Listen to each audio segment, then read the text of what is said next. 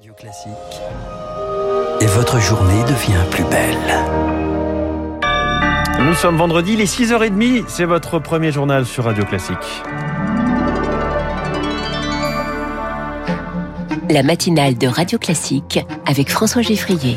À la une ce matin, Charles Bonner, 9200 classes sont actuellement fermées, 5 jours seulement après la rentrée. En une semaine, 47 500 cas positifs de la maternelle au lycée, 75 000 élèves et 3 000 adultes sont cas contact et donc isolés sur cette période. Situation intenable pour Sophie Vénétité, la secrétaire générale du syndicat SNES FSU. Comment est-ce qu'on peut fonctionner avec euh, un collège où vous n'avez quasiment plus de surveillants, plus d'infirmières scolaires, où il manque des personnels de direction, où il manque quelques professeurs euh, Il n'a pas des mesures suffisamment strictes pour euh, repérer isoler les élèves positifs cas contact? Voilà, est-ce qu'il ne faut pas accepter de fermer pendant une semaine quelques classes? La semaine prochaine, les élèves se seront brassés pendant une semaine à la cantine, donc on risque en plus d'être sur une augmentation du nombre de cas. Fermer des classes, non. Le gouvernement refuse mais adapte son protocole. Euh, depuis lundi, un cas positif et tous les élèves de sa classe doivent se tester trois fois en quatre jours. La nouveauté, ce matin, il ne faudra pas recommencer à chaque nouveau cas. Le parcours sera valable sept jours, donc au moins sur la semaine. À l'échelle de la société, on dénombre toujours un, un grand nombre de contaminations, plus de 260 000 hier. Cela fait donc en moyenne 300 000 cas quotidiennement depuis deux jours, de quoi donner raison à la prophétie d'une désorganisation de la société évoquée fin décembre par le Conseil scientifique.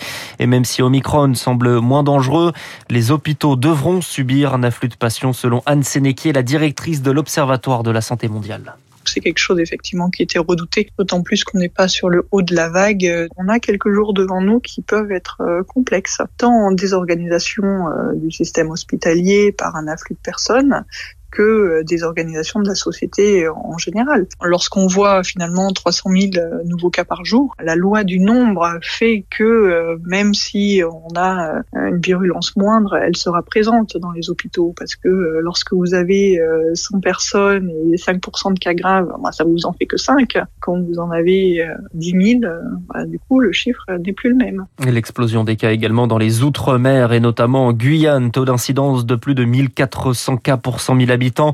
Et retour du couvre-feu, 20h30, 5h du matin, avec une dérogation pour les restaurants, les salles de sport et les cinémas jusqu'à 22h30.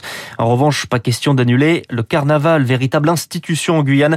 Il aura bien lieu samedi, mais avec le pass sanitaire. Euh, après une semaine de débats enflammés, le pass vaccinal est adopté par l'Assemblée nationale. Un vote au petit matin hier pour une entrée en vigueur toujours espérée par le gouvernement au 15 janvier.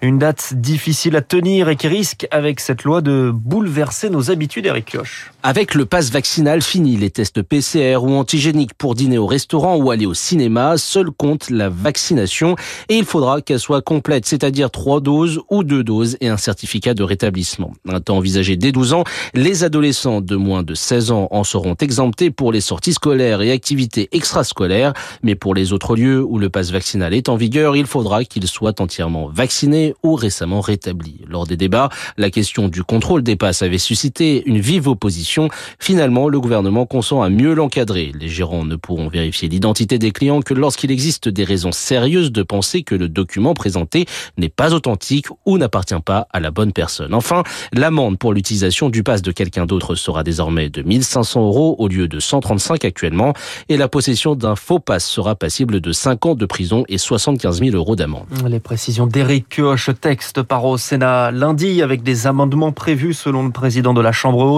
Gérard Larcher estime dans le Figaro qu'il faudra prévoir une levée du dispositif en fonction du nombre d'hospitalisations de la circulation du virus. Concernant la vaccination, le délai de 15 minutes d'attente après l'injection, eh bien c'est terminé pour les doses de rappel. Certaines exceptions demeurent, notamment pour les femmes enceintes et les jeunes enfants. Les enfants, justement, 5 ans, 11 ans, il faut désormais l'autorisation des deux parents et non plus d'un seul pour se faire vacciner. C'est une demande du Conseil d'État. Le Covid qui perturbe de nombreux événements et notamment les JO d'hiver de Pékin. Pas de spectateurs étrangers et un protocole strict prévu pour les athlètes. Les compétitions démarrent dans moins d'un mois, le 4 février. Mais entre le Covid, les batailles diplomatiques, et eh bien la magie des Jeux Olympiques de 2008 à Pékin n'est plus. Et sur place, on ne peut pas dire que les Chinois se passionnent pour l'événement Rémi Vallès. Pour se rendre au travail, Lien passe chaque jour devant l'horloge géante qui affiche le compte à rebours jusqu'à la cérémonie d'ouverture. Dans l'indifférence la plus totale. Je saurais même pas c'est quelle date exacte. 2008, on était tellement fiers d'avoir ce jeu-là et pouvoir inviter tout le monde. C'était genre vraiment la preuve que la Chine devient forte, universelle. Mais les Chinois, on s'en fout un peu le géo, l'hiver. Un des intérêts lié à une faible culture des sports d'hiver, explique la jeune femme, malgré les millions dépensés par le Parti communiste pour bâtir des centaines de stations ces dernières années. Peut-être ça commence de ma génération, mais les Chinois avant, je pense, il y a peu de gens qui font du ski, à part les gens du Nord. Wang, 34 ans, vit lui tout près du parc olympique, mais il n'est guère plus enthousiaste. On a très peu de contamination, mais les autorités mènent une politique anti-Covid extrêmement stricte et ça perturbe fortement notre quotidien. Pékin est verrouillé, on passe notre temps à se tester. Alors c'est difficile d'imaginer qu'il y aura bientôt ici un événement international aussi important que les JO. Il y a d'ailleurs nettement moins de propagande qu'en 2008, observe Wang. Pour lui, la Chine veut avant tout montrer sa capacité à contenir l'épidémie plutôt que de faire une nouvelle grande démonstration de son soft power. Les témoignages recueillis par Rémi Vallès. D'une affaire de visa à une affaire d'État, Novak Djokovic passe une deuxième nuit dans un centre de rétention australien.